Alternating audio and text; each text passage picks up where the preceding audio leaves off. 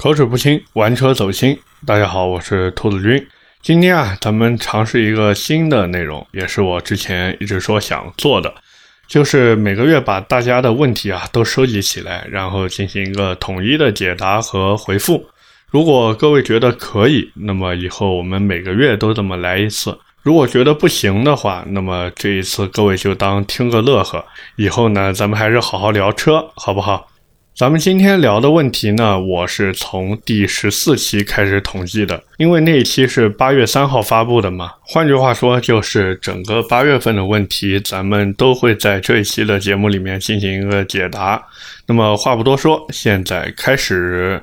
第一个问题啊，来自听友马克莱文森，这个昵称取得很有意思啊，世界顶级的音响品牌。他说想问一下，就是博越 Pro 和瑞虎8 Plus 这两台车到底怎么样？包括现在国产车的一个耐用性到底怎么样？那么先说你讲的这两台车，一个博越 Pro，一个瑞虎8 Plus。瑞虎8 Plus 呢，其实它的底子还是不错的。就整个奇瑞在底盘的调教功底上，我觉得还是有一套的。至少说它对得起它这个车子卖的价格，而且虎八 Plus 最大的卖点其实并不是它的动力系统，因为它动力系统到现在用的还是湿式双离合，然后再加上那一套万年不变的 1.6T 发动机。当然，根据内部消息，瑞虎八 Plus 有可能会换装 2.0T 鲲鹏版发动机。所以说呢，如果你真的想在这两台车当中进行选择，那么我推荐还是去等一等瑞虎8 Plus 的 2.0T 鲲鹏版，而反过来看吉利的博越 Pro，博越 Pro 用的那一套东西其实都非常的老了，它不像合资车，很多人会去舔说，哎呀老东西它稳定性更好，不是的，国产车其实现在发展下来，你可以看到越是老的东西，其实它的稳定性也就那么一回事儿，因为我们国内的这些汽车还处于一个上升阶段。它不像说国外的那些车子，哎，它给你哪怕用十几年前的技术也 OK，为什么呢？因为他们已经处于一个平稳的阶段。包括其实现在大家能看到很多的这种合资车和进口车，它的技术实际上是在走下坡路的。就比如说小日子过得不错的日本人啊，那个什么田和什么田。这两家的技术啊，各位可以发现，他们已经很久很久没有进行一个大的技术上的迭代升级了，基本上就是把过去的技术然后拉过来，然后再进行一个修修补补，或者说给你稍微优化提升一下。哪怕说现在的卡罗拉出了一个三缸机，但是实际上现在的三缸机技术难度和过去的三缸机技术难度完全不可以同日而语。为什么这么说呢？当时福特也好，通用也好，包括领克，他们那时候做三缸的时候，其实自己根本就没有什么参考的样本嘛，完全就是自己摸索着去做，然后根据一些机械原理，然后给它加平衡轴呀，去抵消三缸的抖动。那现在不一样了。因为已经有很多的汽车厂商做过三缸机了，所以说丰田完全就是可以说照猫画虎，它就能把这个三缸机做出来。那么回到刚才这个问题里面，就是国产车现在的耐用性到底怎么样？实际上，就我现在看下来，国产车现在缺的并不是耐用性的问题，而是传承性的问题。我们可以清楚的看到，现在的国产车其实它并没有一个我们说传承性的东西摆在那个地方，尤其是设计上的传承。就比方说，很多人吐槽是套娃的大众，实际上大众的套娃在一定程度上，你也可以把它看作是一个叫传承。包括宝马也是一个样子。那宝马的双肾进气格栅，从最早的二零零二开始，其实就有了，对吧？那到现在的 G 系列的宝马三系依旧还有。那么这就是一种传承。但是我们国产车，你会发现，你把十年前的国产车拉过来，然后你再对比一下他们现在的设计，你会发现，这难道是一家车厂生产出来的东西吗？不是。对不对？就比方说长安的 CS 三五系列，现在是 CS 三五 Plus 嘛？那你把之前的 CS 三五你看一看那个设计，然后你再看看现在那个包围设计，你会发现两台车完全就是用了两种不同的设计语言。你说他们两个之间除了名字上有传承以外，还有什么地方有传承呢？没有。那你看看高尔夫，从最开始一代乔治亚罗帮他们设计这个车子出来以后，哪怕到几十年后的今天，它依旧是保持着第一代那个设计的感觉。哪怕说经历了这么几十年，整体的车辆设计，你放在一起，你会发现，哎呀，现在的八代高尔夫比当时第一代高尔夫大了很多。但是你看到这个高尔夫，你会知道这就是一台高尔夫。哪怕你把那第一代高尔夫放在你面前，你也知道那是一台高尔夫。这就是设计的传承。我们现在的国产车，其实在这种传承性方面是需要努力的。至于你在问题当中提出的耐用性，我就这么说，现在国内生产厂家其实他们对于车辆的这个品控要求其实非常非常的高，它不会像那些合资车企一样说给你这边抠一点，那边抠一点，基本上不会干这种事儿。但是现在国产厂家呢，他们喜欢干什么呢？就是第一个夸大宣传，对吧？比方说之前广汽引爆宣传自己的零百加速六点八五秒还是六点九五秒来着。然后呢，再一个就是在宣传的时候呢，喜欢用一些很夸张的词汇，比方说什么首创啊、什么最牛啊之类的。但是我也能理解，没办法嘛，你不弄点噱头出来，大家都挺忙的，那谁会关注到你的这个车呢？所以也能理解，只是说希望我们的国产。车能越来越好吧？第二个问题呢，来自听友叫纷纷丝，他说哈佛国潮版 H 六二点零咋样？这个车呀，其实你根本就不用问咋样，你就看它的销量就知道了。其实买哈佛 H 六的人，大多数买的都是一点五 T 的版本，能上二点零 T 版本的人，你会发现他们其实兜里面不缺钱。他们只是觉得哈佛这个车皮实耐用省心，哪怕坏了以后也好修，这有点什么味道？有点丰田的味道在里面。所以哈佛 H 六为什么卖得好，就在这个地方。那你如果现在想去看哈佛 H 六的这个国潮版 2.0T，我是觉得既然你已经认准这个车了，那你不如一步到位，直接买一个 H 六的 2.0T 四驱版。那个东西能让你觉得物有所值一些，否则 2.0T 这个前驱版本的车型卡在中间，上不上下不下。你看一看 1.5T，你又觉得它比你便宜，然后你在网上看看四驱版，你又觉得人家比你多个四驱，你只是一个前驱车。所以，但凡你看到哈弗 H6 的 2.0T 版本，不要犹豫，直接去买四驱版就可以了。那么下一个问题来自听友李某某听。他说：“能不能讲一讲马自达 CX 五、C 叉五这个车子呀？其实我之前开过好几次，有2.0的，也有2.5的。但是怎么说呢？这台车的优点就是设计嘛，确实蛮漂亮的。缺点就是空间小。那你如果能接受这台车的空间，其实还是挺不错的一台车。你如果说我买这台车，我还想要比较大的车内空间，那不好意思，马自达没有办法满足你的需求。”同时呢，如果你想买 C 叉五的话，其实我更推荐你去买2.5升的版本，千万不要觉得说我买个2.0升日常代步也够用了，千万不要这么想。2.5四驱版是这台车最值得买的配置。下一条呢是来自扛着刀去找猫，他希望听我聊一聊艾瑞泽 Plus 1.5T 手动版。这个车呢，其实没有什么特别好聊的地方，完全就是一台代步家用车。而且奇瑞现在做车呢，怎么说呢？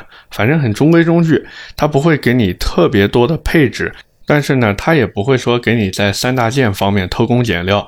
就是奇瑞作为芜湖那边的一个国营单位啊。它的整个造车的逻辑和思路，其实就像我们老国企一样，就哪怕成本比较高，实际上他们也好像无所谓那种感觉。这也是为什么前段时间河南受灾的时候，人家发现，哎呀，奇瑞的财报算下来，这个一台车就挣十六块钱。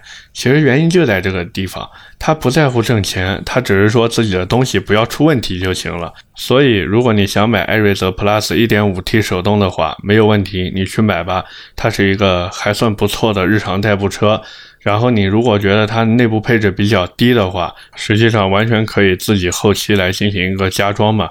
你座椅的包覆呀，包括车机的导航呀，包括一些音响啊，这些都可以自己弄，没有任何的问题。下一条留言呢，来自听友一零二七二一九六三，说兔子君可以聊聊冠道 URV 和 RDX 吗？他是 CRV 的车主，以后还是考虑本田旗下的 SUV。其实这三台车之间啊，很好选。你想要大五座，你就买 URV；你如果想要自己开的爽，那你就买 RDX。但是呢，你去买 R D 叉的这个前提是你必须要买它的四驱版本。如果说你不买四驱版，你只是买个前驱版的 R D 叉的话，那我觉得你还不如就为家人的舒适度考虑一下，去买一台冠道或者 U R V。这两台车呢，完全就是属于哪个便宜买哪个的。然后或者说同价位哪个配置高你就买哪个，非常好选。我记得这个 URV 啊，之前我还写过一篇推文，我说时隔三年终于改款了 URV，能否改变被兄弟吊打的命运？因为 URV 一直都卖不过冠道嘛。结果东风本田的人就找到了我们团队，说：“哎呀，你们不能这样子发呀，你们这样子发，我们车子还怎么卖啊？”巴拉巴拉巴拉扯一堆，但那个文章最后还是留着了，没有删。反正不管买 URV 也好，还是买冠道也好，你记得一定要去买那个 2.0T 的版本，因为那个 K20C3 的发动机啊是纯进口的。你如果说买 1.5T 的版本的话，那个国产的 L15BD 发动机，然后再加上 CVT 变速箱，其实整台车开起来的感觉，我估计还没你的 CRV 好。如果说你在冠道和 URV 之间纠结的话，我建议你还是去买冠道吧，好不好？下一条留言来自月光之城的船，哎，这个名字很有诗意啊。他说：“兔子君想问一下，家用 SUV 逍客、探歌、缤智、长安 CS 七五 Plus 怎么选？如果买的话，该买哪种配置？”其实这个很简单啊。首先把逍客可以排除掉了，日产的车子，尤其是 SUV，现在根本就不用去看，没有任何的亮点，也没有什么特别的技术，也没有什么性价比，不用看。然后大众现在毕竟那个 GPF 堵塞的事情越闹越凶，直到现在都还没有解决，所以如果能不考虑的话，还是不要考虑大众的探歌。那么本田的缤智其实就是 x RV 嘛。本田缤智这个车呀，我爸有个同事，他之前才买的。怎么说呢？中规中矩的一台车，之前还出了一个 1.5T 的版本，号称自己叫小钢炮。反正缤智这个车子呢，你说它好吧，它也没有什么特别好的地方；你说它不好吧，它好像也没有什么做的特别拉胯的地方。也就是中规中矩的一台车，一台家用 SUV，只要你觉得内部空间还行，你也可以去买。就是内饰确实比同价位的国产车要丑很多。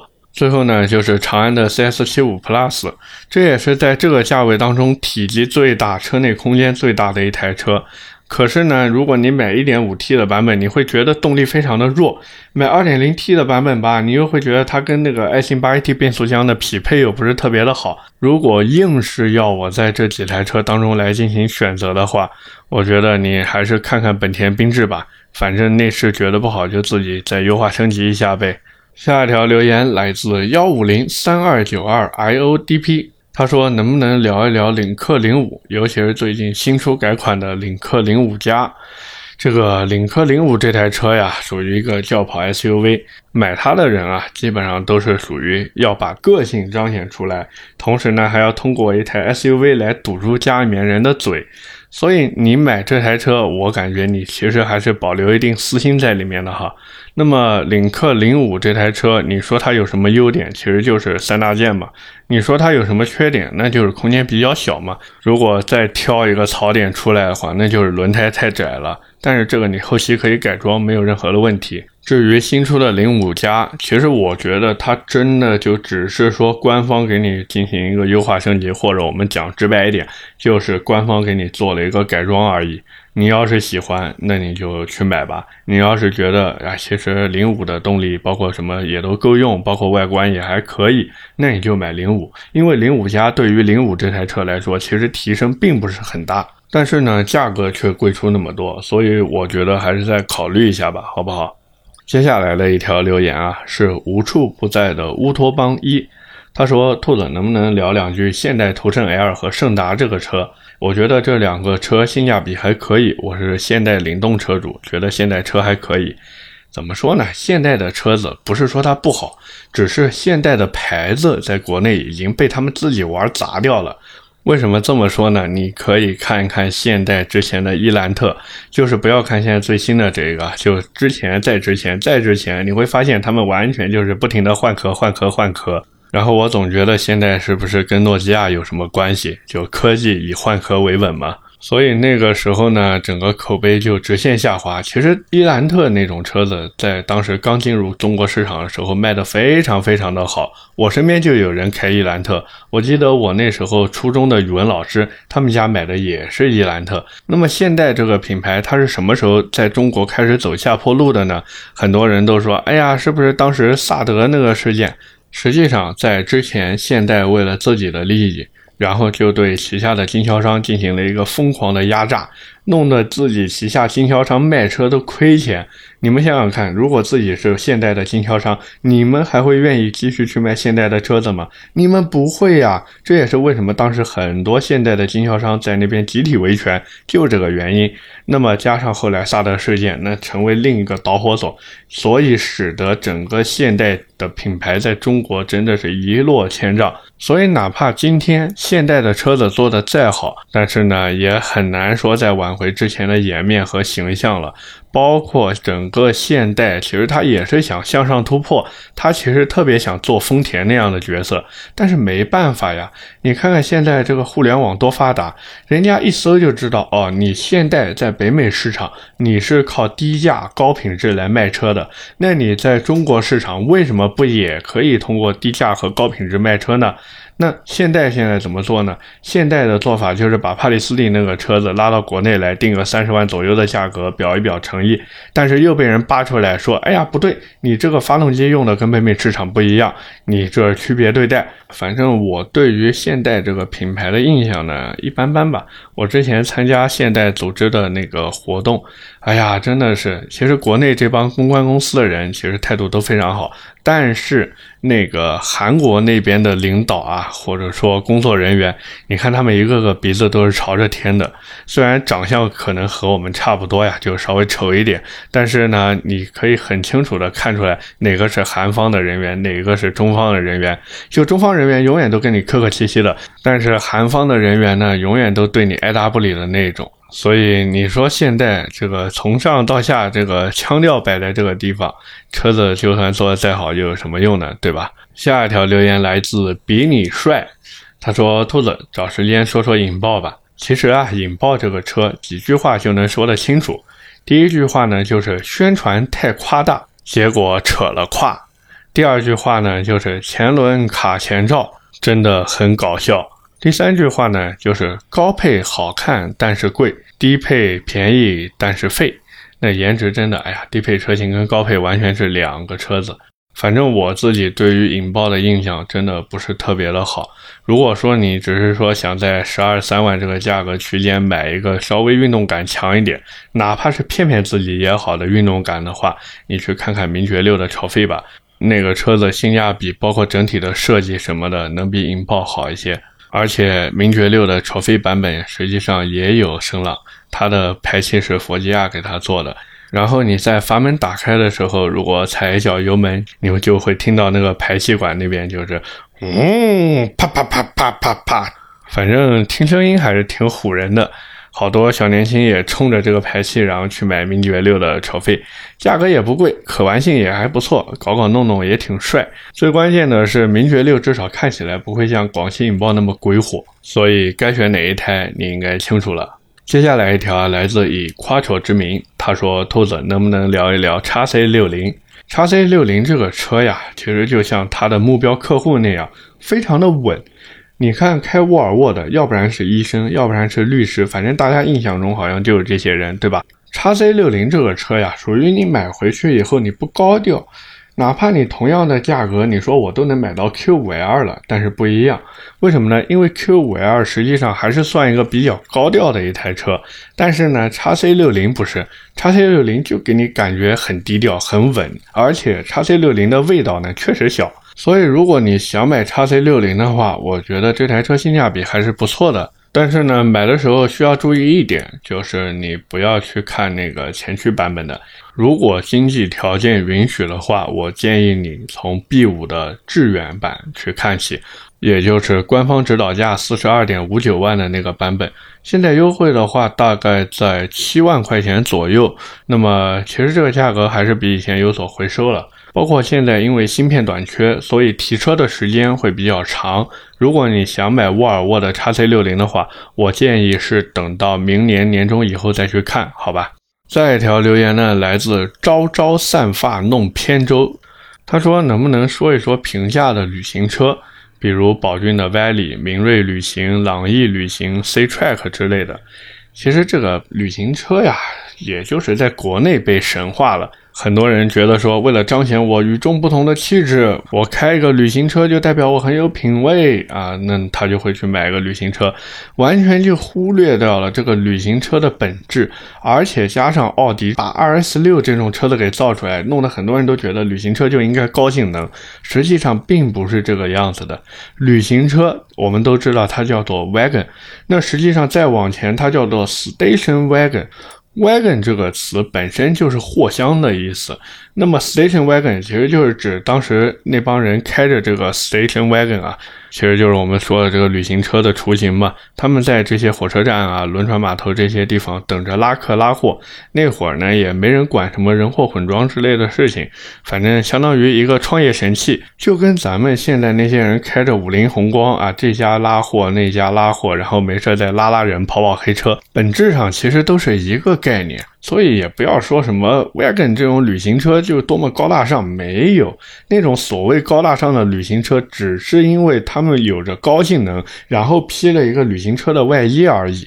换句话说，那种高性能的旅行车其实已经脱离了本质，就是旅行车的本质就是给穷苦大众设计的，让你能多拉货、多装人，然后车厢空间够大。但是随着时代的发展，因为 SUV 的出现，所以就使得旅行车，尤其是廉价的旅行车，买的人越来越少。为什么呀？空间没有 SUV 大，然后离地间隙也没有 SUV 高，关键是你看在国内的这个价格呀。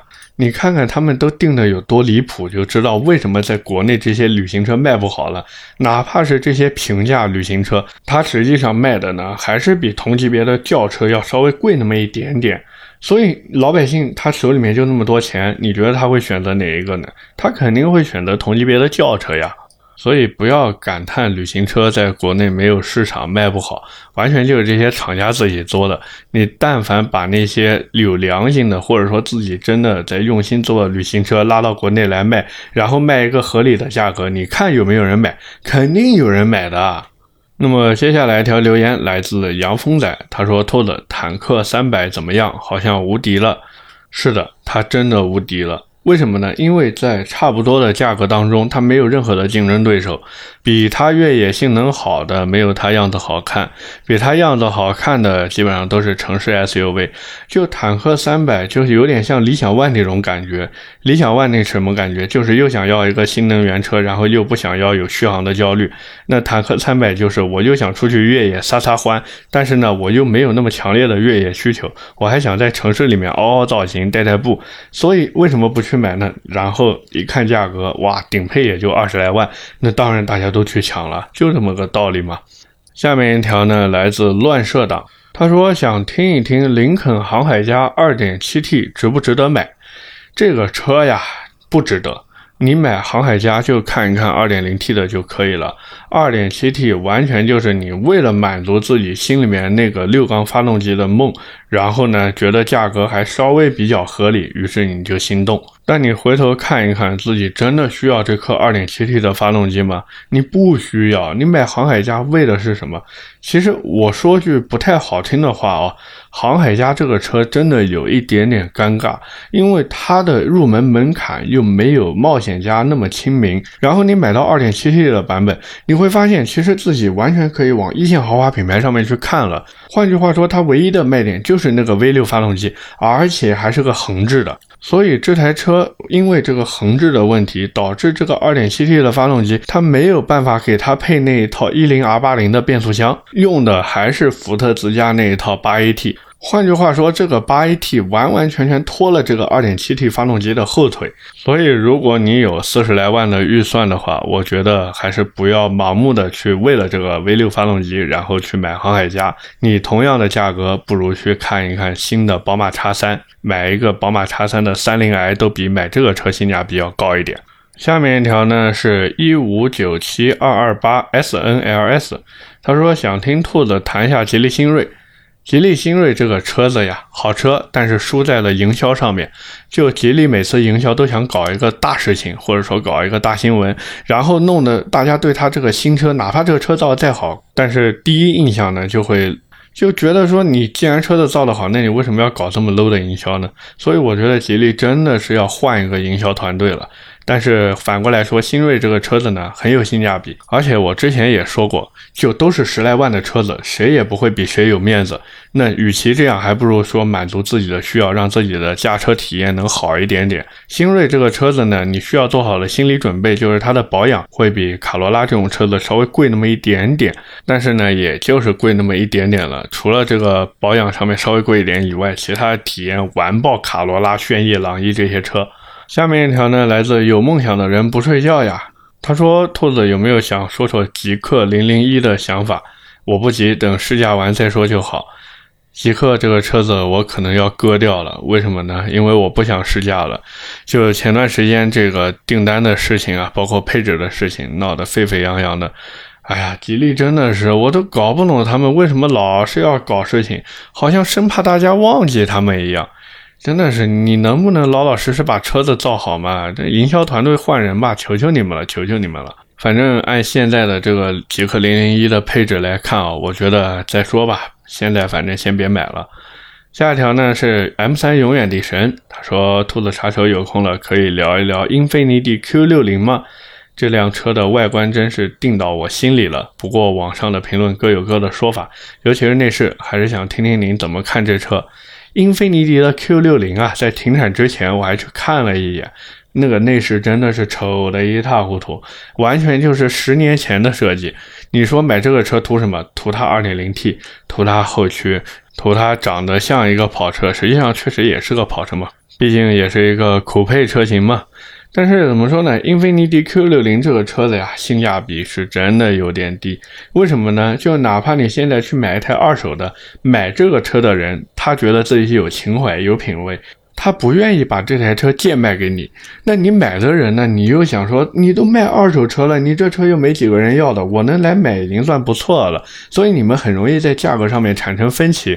如果说你价格能谈拢，然后买卖双方都觉得说价格还不错，OK，那你就买吧。反正哪怕跑得不够快，你拿来凹凹造型也是很不错的。那个内饰啊，记得回去自己真的要改一下，不然坐进去一看，哎呀，这车外面看着还挺帅的，怎么坐进去还不如现在的三缸奇骏啊？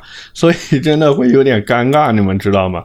下一条留言来自浪迹天涯 TY，他说：“兔子，我是一位奥迪 A6 的车主，入门的四零 TFSI，我感觉动力不好，刷一节可以吗？”可以记得去刷大品牌，比方说 Revo 啊、APR 啊。国产的话呢，你可以选择 UGR。那个 HG 我劝你就不要碰了，好吧？下一条留言来自虚自己人，他说：“兔子君不介意三缸，福克斯 ST Line、领克零三、昂克赛拉怎么选？年轻人喜欢运动和操控，麻烦给点建议。”哎呀，还需要什么建议啊？回头听我那一期福克斯的音频，对不对？马上明年，这都九月份了，马上明年四缸的福克斯就要来了，你偏要急着现在买车干嘛呢？等一等四缸的福克斯不香吗？而且你说福克斯会不出一个四缸版本的 ST Line 吗？它肯定会出的呀。福特做市场的那帮人又不是傻子，对不对？他们完全能预料到这台车子，尤其是一点五 T 四缸版本的 ST Line，只要做出来，那就是大卖的节奏，不用想。至于昂克赛拉，现在后轮非独悬了，你可以回头听我昂克赛拉那一期音频，实际上运动性是有所减弱的。你既然喜欢运动和操控，但是回过头来想，昂克赛拉的运动性也只剩了操控，它没有马力。那没有马力基础的操控，其实就有点像空中楼阁，它是一个很虚幻的东西，懂吧？那么领克零三，我觉得如果你不买二点零 T 的版本的话，那你还是最好不要买了。一点五 T 三缸没有什么玩车的潜力的。所以归根结底，我还是建议你等一等四缸的福克斯 ST Line，好不好？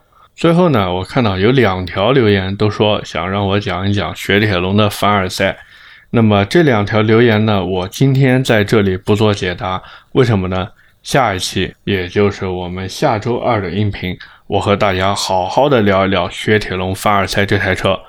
好的，那么今天的节目就到这里。今天也很抱歉，因为实在是嗓子太难受了。